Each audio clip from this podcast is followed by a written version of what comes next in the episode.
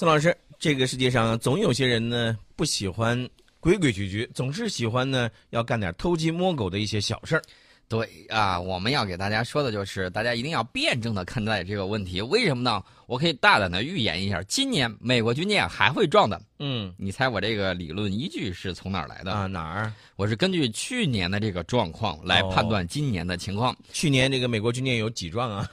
呃，去年美国军舰啊，先是执行他这个所谓的啊方唐镜那种啊，跳进来了，我跳进出去了，然后被撵走了，对吧？一巴掌给呼到脸上去了。结果他的这个船就不停的在撞啊，撞了这个商船，撞了那个商船，有很多。那么今年一开出，美国军舰又重复了去年同样的这种动作。一月十七号的时候，美国海军霍珀号导弹驱逐舰擅自进入中国黄岩岛领海海域，中国海军的黄山号导弹护卫舰当即行动，对美舰进行了识别查证，并予以警告驱离。大家可以想象一下这个情况，地点非常的敏感，黄岩岛。对，然后呢，大家可以看到我们黄山号导弹护卫舰，官方的这个说法只有这么几句话：当即行动啊，这就是马发现了之后马上非常快速的反应。嗯，然后呢，就是对美舰进行了识别查证，从哪儿来到哪儿去。予以警告驱离。你觉得美国的这个军舰，你驱逐它，它就会跑吗？嗯，一定是有一番激烈的这种搏斗啊，把它这个驱离出去了啊。最终的这种胜利呢，是在我们这儿，大家应该会看得很清楚。另外一点呢，我觉得美国海军搞这些事情，完全完完全全，你知道是在干什么？嗯，呃，完完全全是在这个费力不讨好。你看一看啊。呃，我记得漫长的这个时间，从这个一九四九年之后，美国呢就军舰呢不断的在进行一些这种试探，然后呢，我们每次都发出严正的这种警告啊，然后美国就知道哦，这是他的这个帮我们去确定一下我们的这种九段线。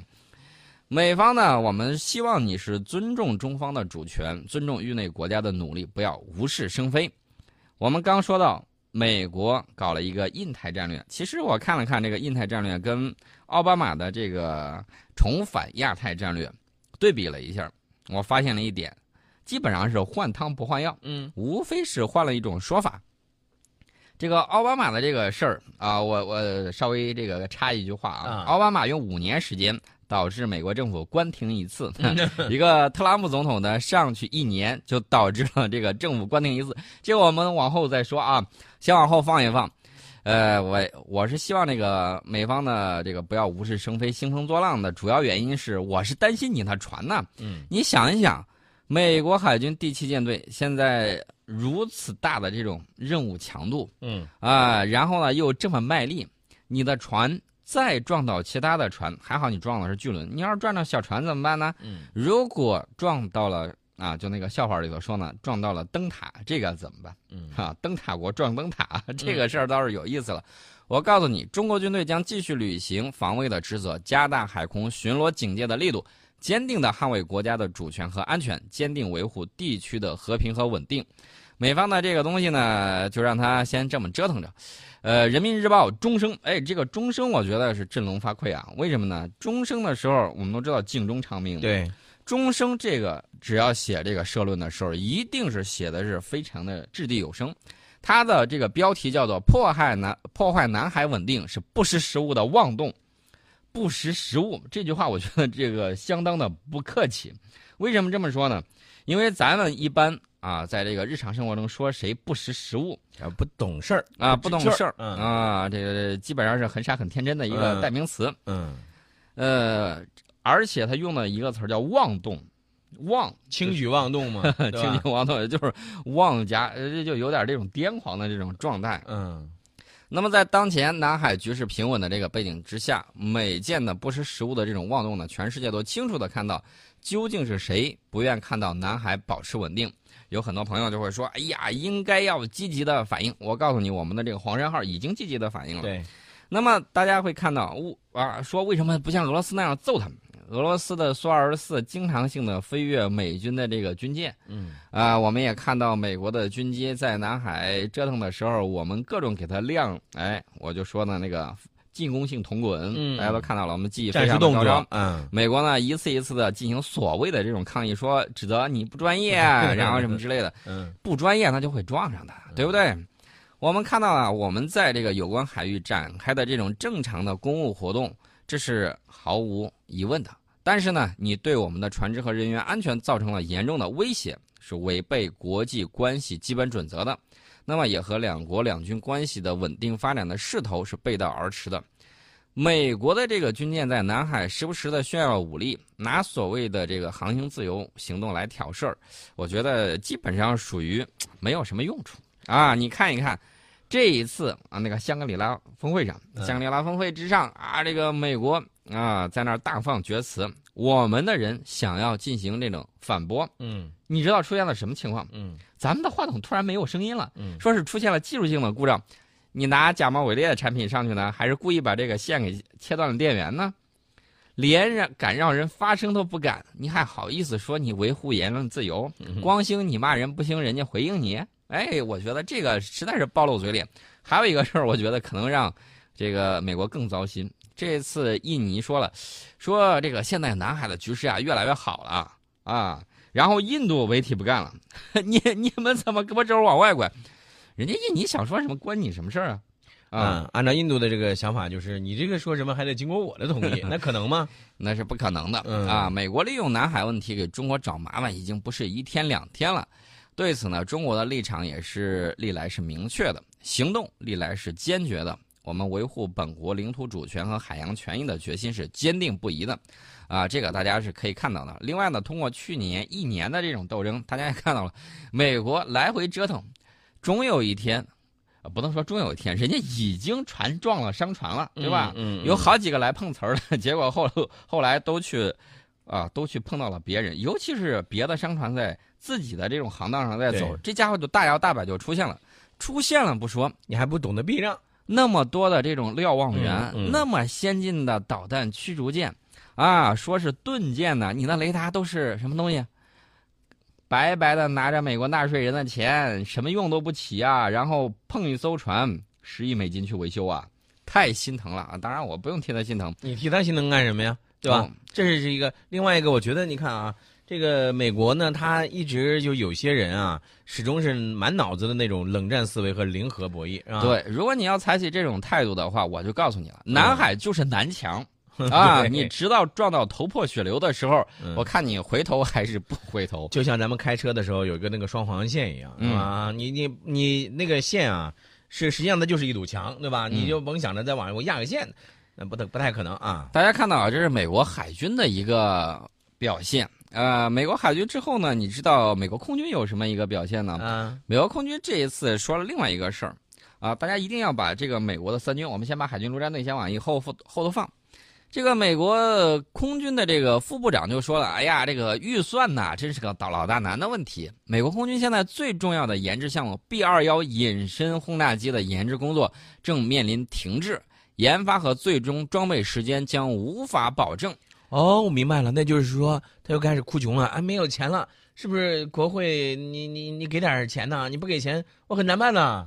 这会上就有人问了啊，嗯说这个副部长啊，您您给我告诉我们，说如果按照现有的预算上限，B 二幺可能会拖延多久嗯啊？然后人家拒绝回答这个问题啊，多诺万不说我我我不回答这个问题啊。然后他还说了一个事情，他说这个一个长期财务上呃这个上限决策啊，也会导致 B 二幺在工程发展这个阶段遇到大量的限制，我们可能会被限制不得超过二零一七年财年的经费水平，嗯这比我们在二零一八年财年预算草案中申请的要低得多。这意味着我们不得不暂停发展一些对于未来军队至关重要的战略能力。你知道，我想说，他他他扯了这么半天，其实就是一句话：嗯，国会老爷不给钱，我也很难办的。对吧？就刚才我说的那种啊。对，就是要钱。嗯那么大家终于看清楚了啊！美国空军是这个表态，美国空军现在暂时还没有拿我们说事儿啊，光他只说这个 B 二幺这个进程可能不行嗯啊。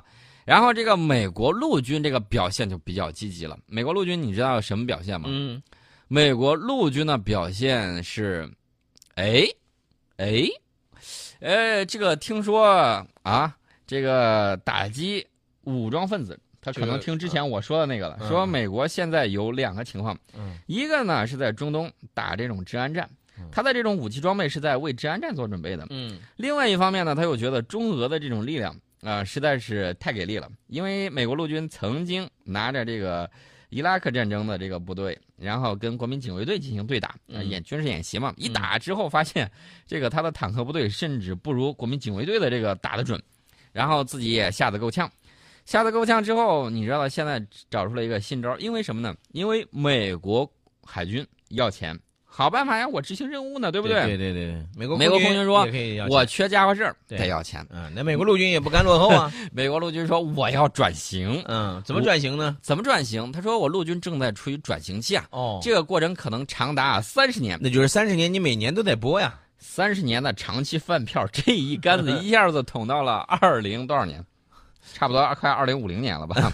这这这个饭票真是拿的有意思。这个特朗普估计又得哭了。嗯呃，特朗普的哭，我们往后还是往后放啊。我们先说重要的事情。这个在此期间呢，美国陆军要把打击武装分子转向与势均力敌的敌人展开长期的地面战。嗯，朝鲜战争，呃，你敢不敢给我出一部电影啊？出一部朝鲜战争的电影让我看一看，现在重拍一部，敢不敢？如果你要是不敢的话，说明你还是吸取了教训的。呃，在显眼根儿前，现在呢，大家都会看到啊，正在这个进行一些根本性的这种军事变革。呃，那么美国陆军呢，就要钱的方式也很多，说你看，战略要变，武器装备也得更新。从地面车辆、直升机到通信系统，再到单兵装备，呃，所以说呢，我们这些东西都是要小钱钱的。嗯你要是不给钱，我们就不行。不光如此，你看对手有这个东风快递，我们也要升级陆军的远程导弹防御系统。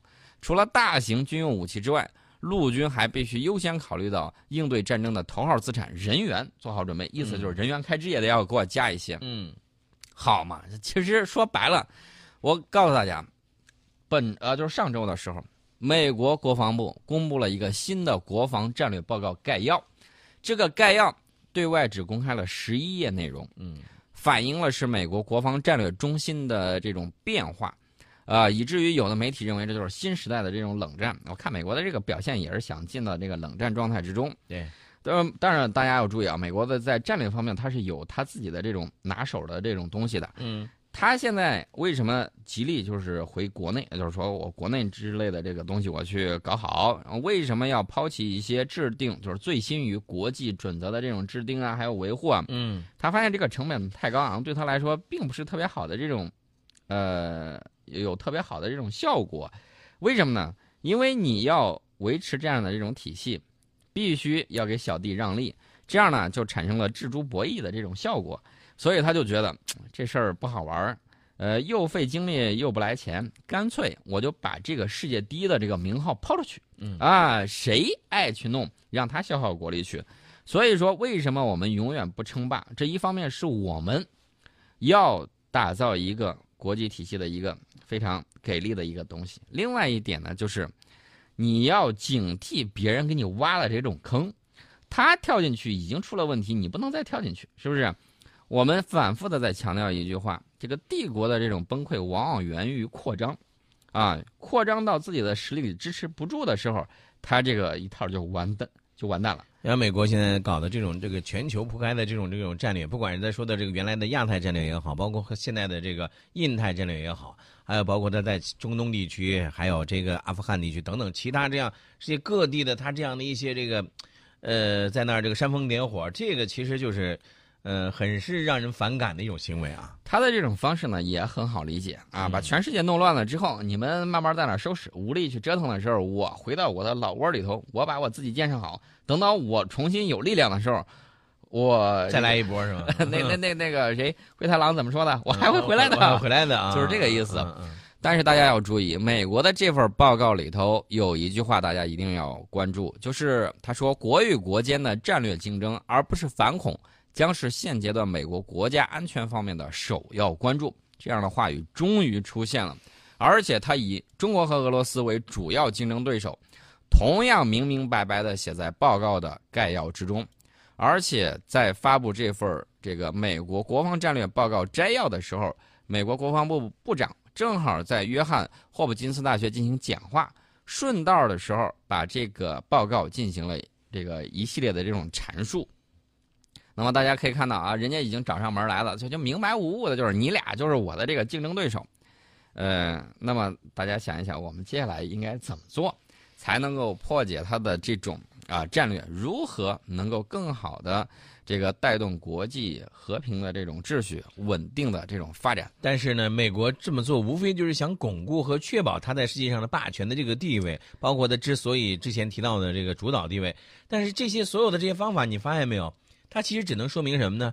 说明美国对于世界力量格局的变化，包括国际秩序转换的这种焦虑啊，是加深的。就像咱们之前说到了那个什么叫什么中年忧虑症是吗？嗯，呃，还是中年危机，危机中年危机了啊。那么我们看一看，美国是否有这样的力量把这个事情做好？我们都知道啊，这个哲学上讲了，这个内因是根本，外因是这个条件，对吧？外因是通过内因起作用的。美国想要搞好自己，他肯定是要处理好自己国内的很多事情，也就像我们专注于我们自己的这种发展一样。嗯，呃，我们的这个改革呢是不断在进行啊，有一些这个和时代脱节的东西，我们肯定要改革掉。我们也会看到这个政府啊有很多啊有一些过时的这种文件，我们会及时的这种清理啊，包括法律文件，每一年都有相应的这种修改，就是说不断改革啊，改掉不适合时代发展的这种东西。然后呢，引进新的这种活力。美国现在大家可以看到啊，特朗普执政一年了。特朗普是什么人？大家应该看得很清楚了吧？呃，如果说给他加个标签的话，他自我设定的这种标签，比如说疯狂爱上推特啊，喜欢推特治国，嗯，而且呢喜欢吃麦当劳。我已经看到很多照片了，手里头老捏个麦当劳啊，无论是坐在这个呃空军一号里头，还是在某些场合，嗯。这个说明的是什么问题呢？并不是他特别爱吃，嗯，而是他告诉普通美国人，就是美国的这个中产阶级以及最喜欢吃麦当劳或者说不得不吃麦当劳的这些美国工人阶层也好，美国的这个中产阶层也罢，特朗普表明的是我是和你们站在一起的，就像拿破仑经常穿他那个绿军装一样啊，穿一个这个普通的绿军装，但是。他没有穿那个非常华丽的那种，为什么呢？他面对他将士的时候穿绿军装，表示我自动融入是你们当中的一员，让大家就无形中就感觉到。所以特朗普这个标签呃，吃麦当劳，呃，发推特，经常跟美国主流媒体互怼，因为这个美国国内也有很多人并不相信美国媒体。嗯，那么他的这个标签大家就很清楚了，这所有的标签融成三个字：特朗普。对啊，我就是特朗普。那么大家看到，在一一年前的一月二十号，看起来特没谱的特朗普，在世界人民睁大的这种眼睛之中，力挫被美国精英阶层高捧的希拉里，正式就任美国第四十五任总统。那么大家可以看到啊，到一月二十号。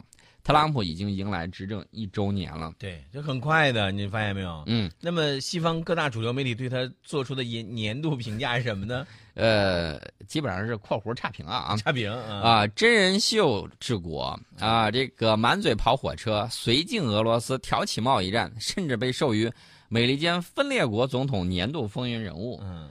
那么大家想一想，既然这个人这么差。希拉里被你们捧得那么高，为什么希拉里当初连这么差的人都战胜不了呢？你们不是自我矛盾吗？对不对？那么特朗普究竟是一个什么样的人？是否正如西方媒体所说的？我觉得未必啊，绝对是未必。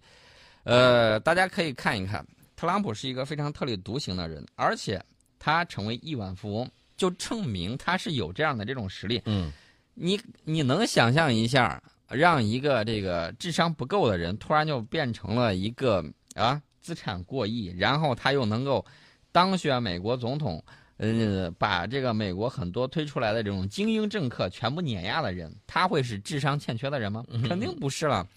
所以说，这个美国的这个媒体为了抹黑特朗普也是不遗余力的。但是大家要看到啊，特朗普比较张扬，而且又善于表演。他网红的属性恰好满足了美国人民的这种需求。另外一方面呢，面对美国国内和世界的不确定性，美国民众也是有深深的这种焦虑感，希望有一个更强有力的领导。那么特朗普表现出来的对原有的体制、旧的官僚体系的不屑一顾，因为他没有在这个美国政府当中从政的这个经验。嗯，在许多民众看来是非常有吸引力的。他的这种东西啊，我们简称叫人设、人物设定。对他就是这么做的。呃，那么我们看到啊，这个美国政府关门已经第一天了，这个自由女神也谢客了。